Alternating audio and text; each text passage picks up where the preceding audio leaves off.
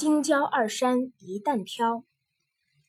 京郊二山是古代一个神人一担头挑起来的。这个神人是哪个？是沉香。沉香的母亲是二郎神杨戬的妹妹，她被绝情的二郎神打在阴山背后，沉香就是在阴山里养的。有一年，西天王母做寿那一天。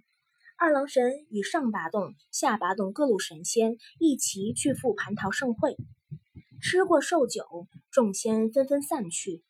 二郎神和八仙一路走出南天门，只见走在最前面的却是管仙，紧紧跟随在后的是飘着五柳长须、身背斩黄龙利剑的吕纯阳。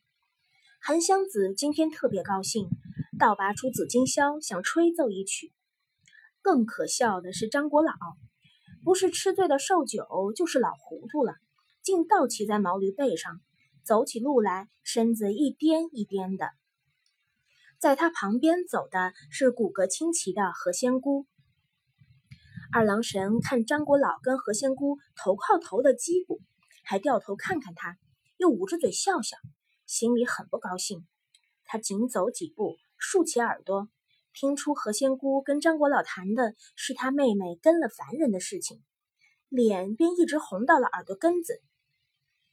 二郎神听着听着，左右两眼直翻，中间一只眼睛连眨四眨，气得说不出话来。二郎神回家一查，果有其事，仙家凡人怎么好结亲？妹妹犯了天条，那还了得！一气就把他妹妹打到阴山脚下。永世不许出来。他妹妹在阴山生了沉香，沉香长大了要救母，二郎神不准，一言不合打了起来。二郎神本领高强，沉香从小得一人传授，也学了许多法术。他们斗了三天，胜败难分。两个人斗来斗去，忽然一阵腥风吹过。二郎神变成了一只摇头摆尾的猛虎，恶狠狠地从半空中向沉香扑了过来。沉香就地一滚，变成了顶盔贯甲的神箭手李广，拈弓搭箭，只一箭便射中了老虎左眼。他再在虎皮囊里抽第二支箭的时候，二郎神又变成了一条怪样的大蟒蛇。这蛇有九个头，个个嘴里张牙露齿。蛇性子总有只几尺长，沉香看了不慌不忙，乘风纵上半空，变成一只九头怪鸟。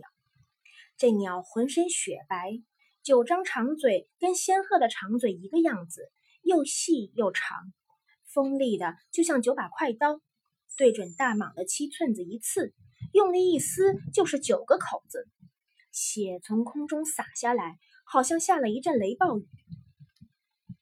二郎神心里慌了，最后变成一只大船，停在江中间，足有几里路长。这只船的船头、船尾一样大，都是矮矮的，活像两只大木牌。船身是狭长条子，也一点不显眼，所以混在许多船只中间，要找它还真不容易嘞。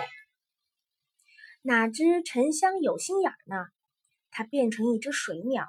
一翅飞在半空中，四处查看，看出了破绽。原来江里每只船上都有人，唯独二郎神变的那只船上空空的，连个鬼影子也没的一个。二郎神喘了一口气，正在暗暗得意，忽听呼呼风响，一个无大不大的神将到了当顶，他的右肩飘了两座大山，一座是金山，一座是焦山。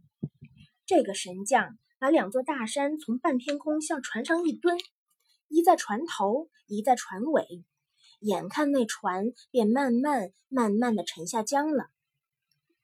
所以京郊二山古代都在江中间。沉香扁担头子戳出来的洞，在金山的那个后来叫做法海洞，在焦山的是焦公洞，都是蛮深的。要是戳的不深，怎么挑得起来呢？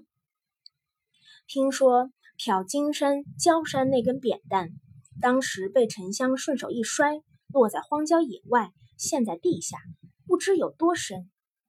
地底下随即漫出水来，成了一条几里长的大沟，就叫扁担沟，现在还在。整理人汪信正。